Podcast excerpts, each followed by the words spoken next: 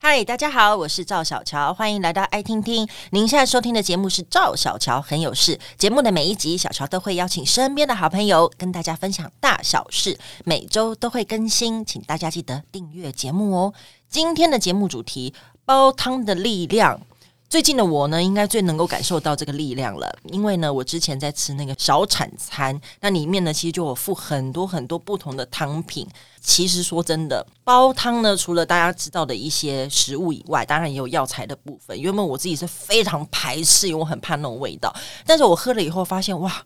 煲汤厉害的人真的很厉害耶！我觉得我现在每天都很 enjoy 在喝这个汤，而且我真的自己觉得，我因为这个汤呃呢，觉得我调理的还不错。对，尤其是呢，现在在我面前的这位专家哦，我已经不能讲老师了，因为我觉得他出这本书真的太好了，带给大家太多福音了。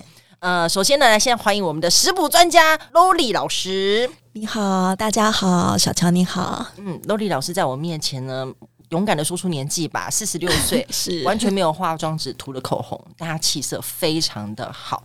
那在这本书里面呢，老师当然也有提到了，就是靠煲汤的力量。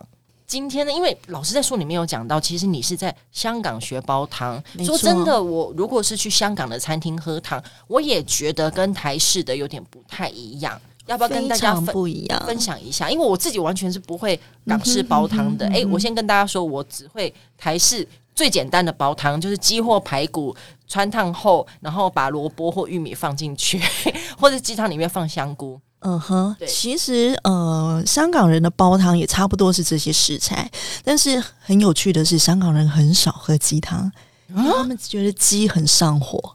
哈，对，那的确就是后来我在研究食物，在念营养学这一块的时候，发现的确鸡是两只脚里面呢，就是稍微比较燥一点的食材。香港人他们养生平常，因为他们几乎天天煲汤，那如果家里有老人家是肯定天天煲汤，嗯，所以他们在食材的选择上面，他们第一个看天气，然后再来会看就是家人的身体状况，然后去选择他们今天所要煲的汤的食材内容。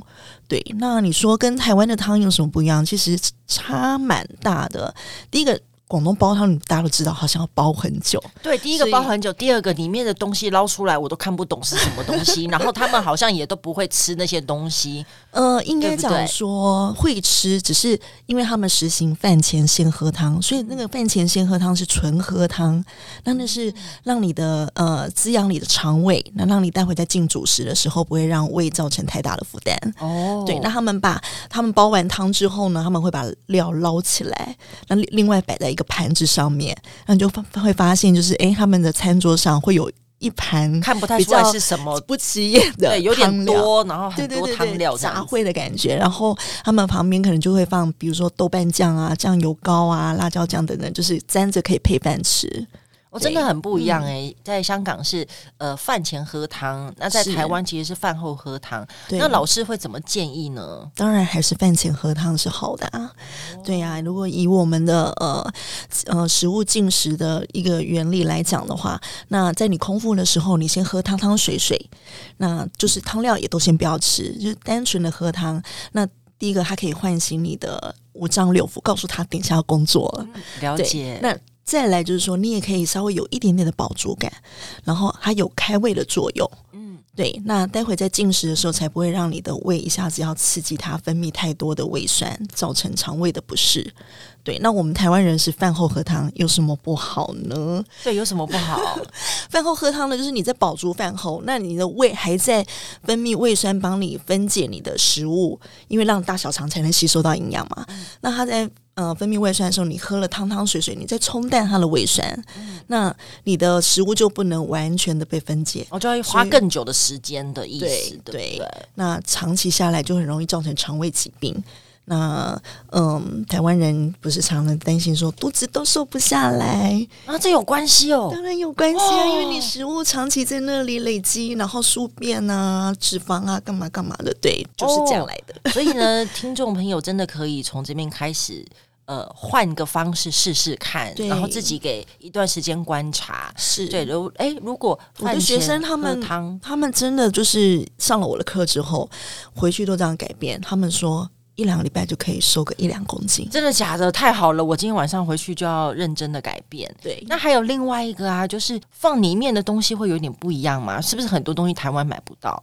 其实不会啦，其实差不大多部吧分的哦东西台湾都买得到，只是说因为呃饮食文化不同，比如说我书里面有些食材，在香港、广东一带可能菜市场都看得到，甚至他帮你搭好买回去很方便。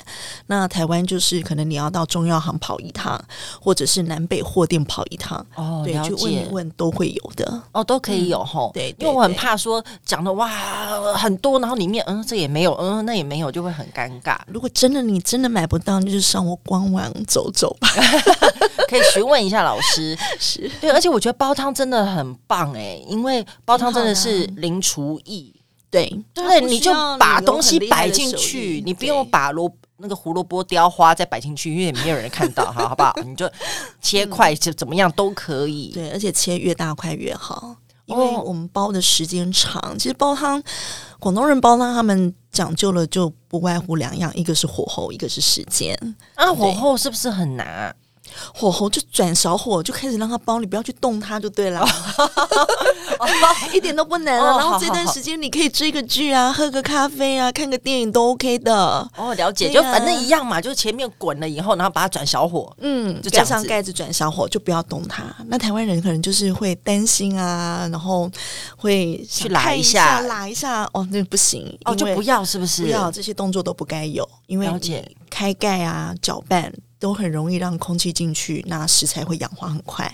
那第一个食材不好吃，嗯再来它营养的价值也会稍微流失，所以不建议。好，那如果锅子的选择呢？因为我自己都觉得，比如说我这一次呃吃了很多就是月子餐里面的是那种是煲汤，嗯我都觉得为什么它的汤又可以很嗯，很清澈，是不会整个揉？因为有时候我们想说一个汤煲很久，你可以对嗯想象它会整个揉揉的，就是稠稠，然后整个一堆沫的感觉。然后，但是我这次喝了很多煲汤，我都觉得为什么它可以很清澈，嗯然后肉还是有弹性，然后但是那个该有的味道也都还有。它是不是用压力锅？嗯、不对，如果你喝到这样汤，应该我觉得它应该是砂锅或是陶锅。哦，真的哦，嗯，所以锅也有差。如果我们真的想锅有要差煲一个好喝的汤，老师会对建议用什么锅吗？就陶锅啊、砂锅啊，然后那种瓦瓦的的锅嗯对，都很好，因为它的保水度跟保温度都都比较好。哦，就是对它也啊比较不会挥发，对不对？应该这么对说对，对都可以呃保存原本食物的味道都在锅子里面。是是，哦，好的，那我们把所有东西都准备好，我们要开始来 来煲汤喽。嗯那这本书名呢是《原型食物的煲汤料理》。我讲到原型食物，其实大家都已经有这个观念嗯了啊、就是不管是煲汤，或是你平常在呃饮食上面，做料理大家就说，嗯哎、要用要吃原型食物哦。是是。那我就是在想说，煲汤哪一个不是原型食物？哈，我东想西想，请问一下，金华火腿是不是就不算是这本书要我要强这调样的？讲，就是说金华火腿它也算原型食物，只是它被腌制过，嗯对，它有特别处理，所以它算是加工食物。对，那如果哦你腌制的，比如说用古法、啊、天然制成，其实它加入煲汤，它有另外一个风味。哦，所以也是对对可以食用的啦。嗯嗯嗯嗯 o k 没问题。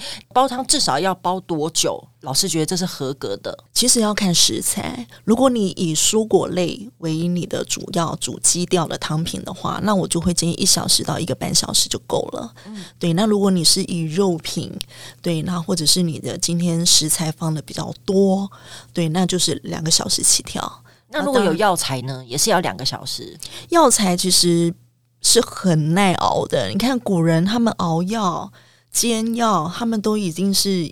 一个小时甚至以上的，它才会让那药的那个营养素整个融到水里面，让你去喝，可以得到营养的吸收。因为哦我们煲汤煲了久，其实重点我们讲说肉它有蛋白质，那蛋白质它预热本来就是会挥发很多，是但事实上，其实煲汤在时间更长，要的已经不单单是蛋白质，是氨基酸。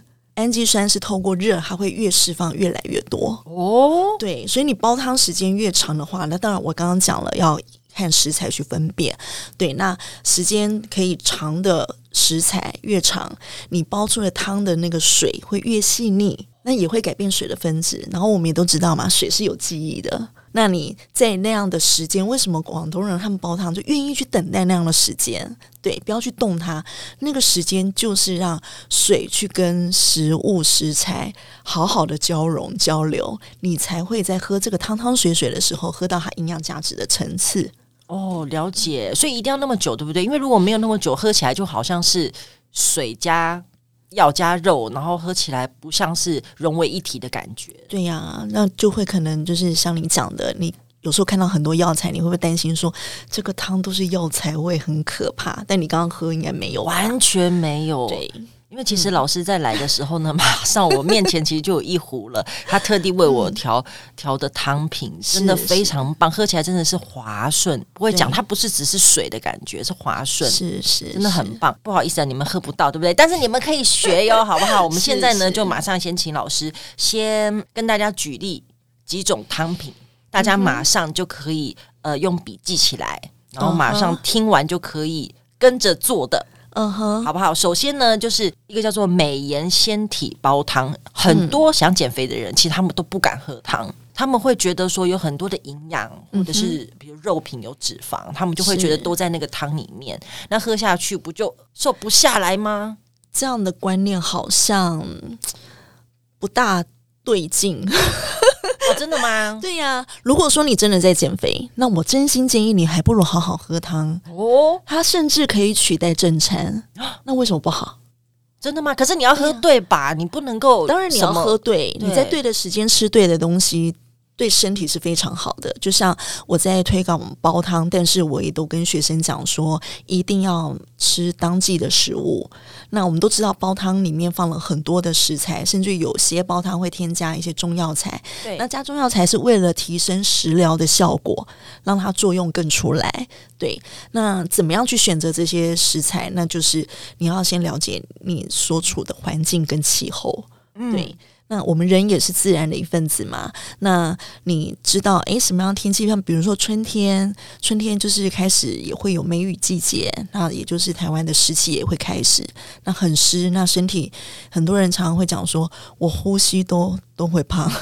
对，类似对这样子，而且那这时候过敏其实也挺也多是的，对嗯过敏季节，那这时候其实用一些汤汤水水你的营养补充，让肠胃吸收的好的话，你的免疫力一提升，你的代谢相对也会比较好。哎、那如果老师讲到这个，我们马上就先来讲说春天有什么比较适合的汤品好了。嗯哼哼哼，像我这一次，呃，我刚我一月二十八号的书出来嘛，刚出来的时候有赠送了一个叫做鸡骨草梅豆去湿汤送给大家。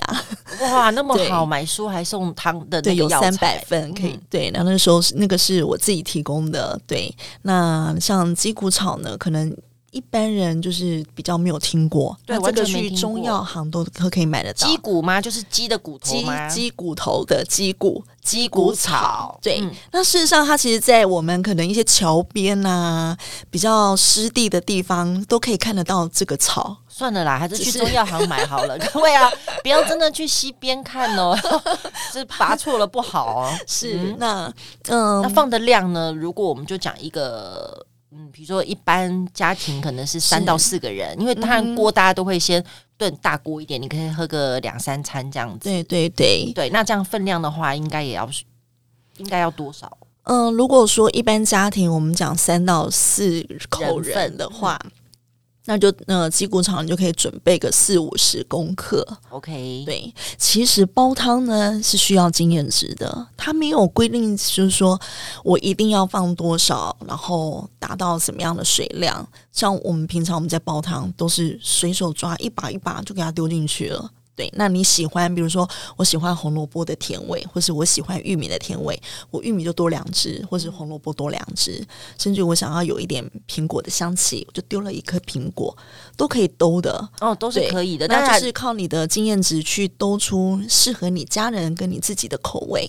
了解。那所嗯以今天老师讲的是一个标准版本，那如果大家想嗯要对做一些调整，也是，是可以的。对，好，那鸡骨草是四十到五十克，然后还有什么？眉豆，眉毛的眉，眉毛，的眉哦，眉豆是对什么啊？呃，它就是一种豆类。那是它去长得有点像黄豆，只是它有多了一个黑黑的点点，像一颗眼睛一样在上面。这个南北货店、杂货店都买得到的。那这个对梅豆要多少啊？嗯，你就抓一把就把它丢进去就对了。好，一把，好 的，右手一把，可对以。用 手一把它好，梅豆很棒的，它呃也有蛋白质、维生素，那它呃本身也非常的祛湿又和胃。嗯，对。很不错耶。然那后还鸡骨有草它本身就是祛湿跟养肝，甚至于如果体内有发炎、炎症啊，它也有消炎下火的作用。真的很好哎。嗯那呃还没有讲到肉，那要用什么排骨吗如果你担心喝到脂肪的话，那我就会建议买瘦肉， ？OK，了解。嗯，那如果我们家习习惯用排骨也可也以，可以啊，好对，的，好的。或者是那种猪大骨啊、龙骨啊那种，对，来煲都很好。那如果这样子的话，基本上就是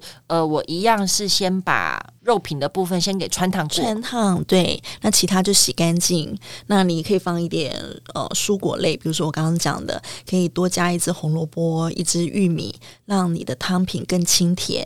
然后我差不多也是要炖两个小时，对不对？就全部都加进去。对，全部都加进去。然后那两个煲汤汤的话呢，一定是先放食材，再放水，比较可以控制你的水的量。哦，了解，了解，了解，对了解。嗯就是腌过食材，那可以再多一点，嗯，对，可以控制到你的水的量。那如果你先放水，你再放食材，那可能食材有些会浮着或者是不好丢进去，对，或者是说它对就会要满出来了。有时候对如果量对没抓好的对话，那了嗯所以解都的是先放食材，然后最后再加水，加完了直接就可以把那个火打开，就是大火先让它大滚。嗯，那当然大滚的期间就不要一直去搅拌它。如果你真的想要喝像小乔你刚刚讲的，就是想要那种很清澈的汤水、很滑的汤水，最好都是不要动它。哎，那如果大滚的时候，一样要先把一些沫沫先把它捞起对，来。如果你汤面上有些渣渣沫沫，你就给它捞汤面的渣沫，捞干净之后，你就可以盖上盖子，然后转小火转小火。那那个小火就转到底，剩下竹心的那个文火。最小的那个火就对了。对对对对。哇，所以其实真的很简单呢。然后对呀两个小时之后，然后就可能就依照自己的口味再调点盐巴，这样就可对，以去了。哦提味就行了。 OK，、所以这是春天的汤品。对那呢，还有一个我自己真的很想知道啦，就是我刚刚前面提到的，就是美颜纤体的煲汤，好吧？我想要越喝越瘦，我看很多女生很想要这个汤。嗯哼，你可以先买一个垂手可得的白木耳。 OK，白木对，耳。白木耳是一个就是大家都知道嘛，也很好买得到。哎，那所以这个汤品是甜的喽？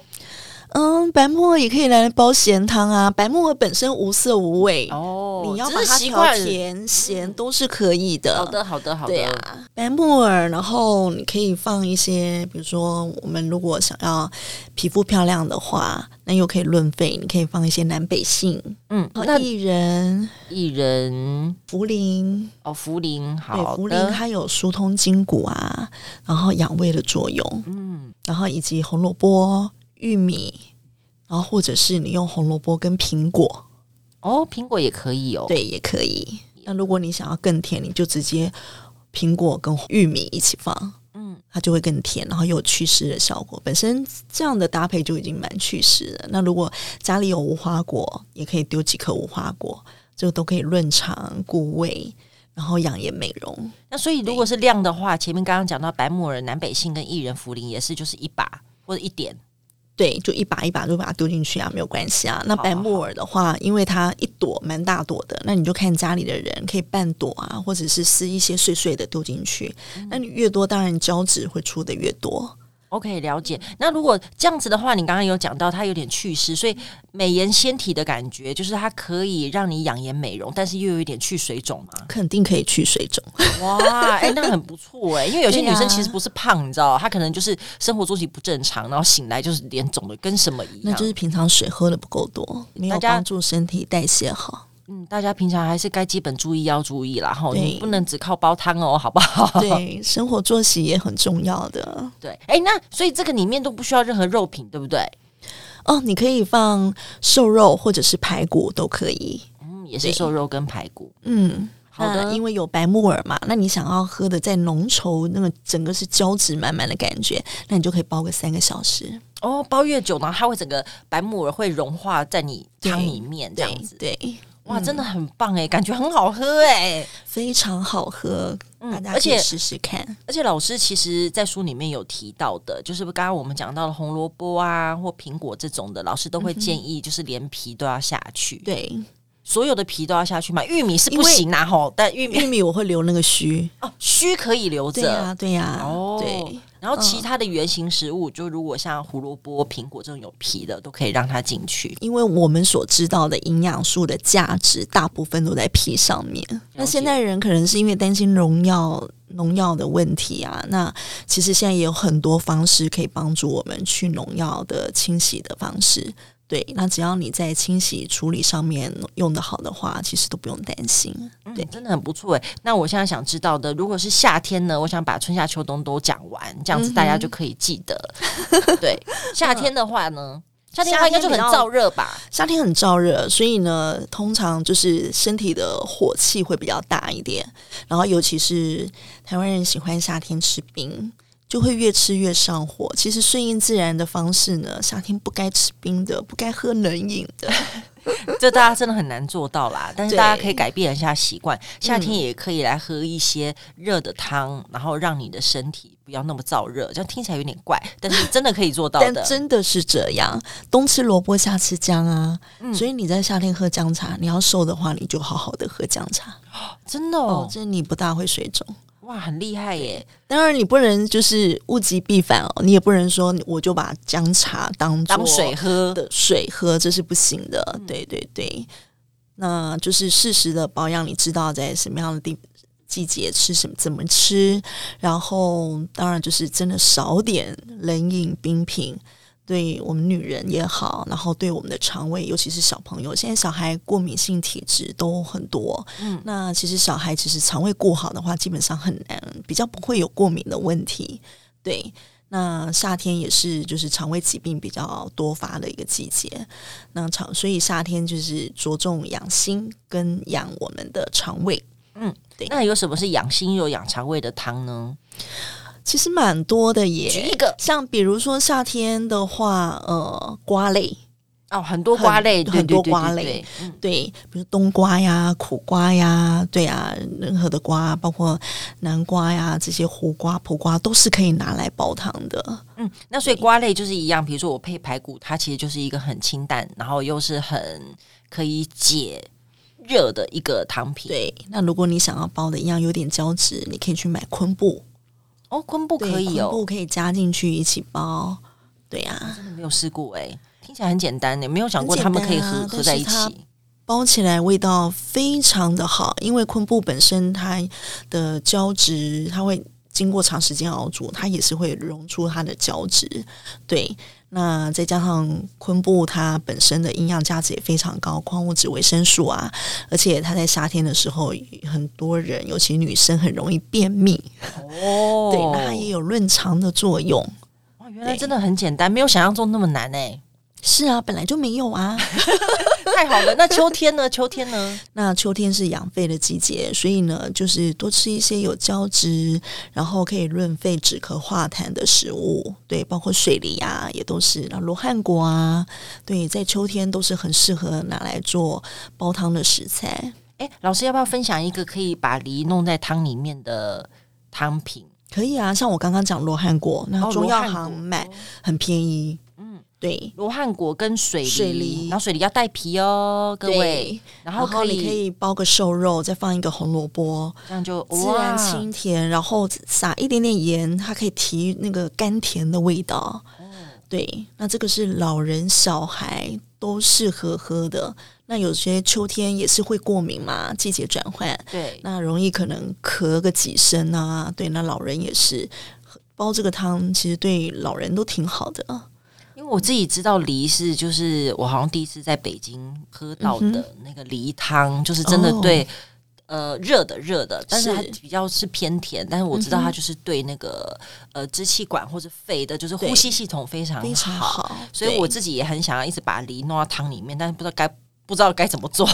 像秋冬你也可以把梨跟白萝卜包在一起，也很好喝，然后就包大骨去熬大骨，哦，这样也对可以，也很好喝。哦，太好了！那冬天呢？冬天有什么可以？冬天是养肾的季节，对，那就是呃补气血嘛，对，那肾主水，那肾对我们人的精气神都很重要，尤其是女人，我们女人的妇科跟肾脏息息相关。你妇科好不好，就把肾养好就对了。嗯，那要怎么？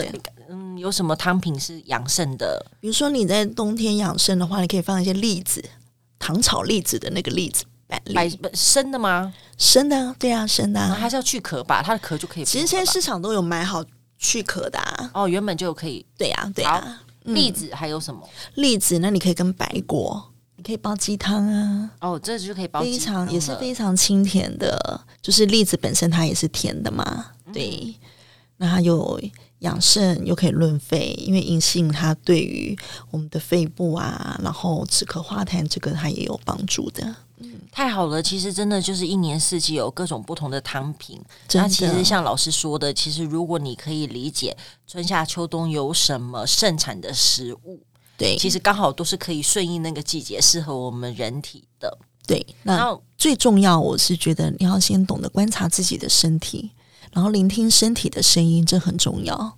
嗯对，就是是你讲的聆听的意思是说，有些人他其实就是比较容易燥热吗？或者是虚对，冷吗，或者是刚刚讲的，就是女生就担心水肿嘛，因对为水肿一肿起来没那么胖，然后就会感觉体重就多加个一一公斤、两公斤的感觉，嗯然后人看起来浮肿也不舒服。对，那这些都是身体的讯号。那事实上，我们在水肿也好、燥热也好，或者是容易咳、过敏，其实都跟季节是息息相关。对，如果你不了解怎么去看季节，那你可以先观察自己身体，然后去对应这样的季节，那就把它记下来。原来我的身体在这个时候会有这样的反应、这样的状况，然后可以去查，或者是买我的书，看看我的书会告诉你可以怎么吃，用汤来调理自己，是然后疗愈自己，对，是蛮棒的。因为我觉得老师讲的很好，因为呢，我们真的也没有办法一次记到那么多。像我是我的笔记， 对一个一个录下来，那些洋洋洒洒写的超多的。那如果呢，听众朋友想要更了解更多更多的煲汤料理呢，可以来看老师的书哦，《原型食物煲汤料理》。今天非常非常感谢 l o l y 老师，谢谢小乔，谢谢，也欢迎大家分享节目，跟欢迎订阅《赵小乔很有事》，有新的节目上线就会收到通知。我们下次见喽。拜拜。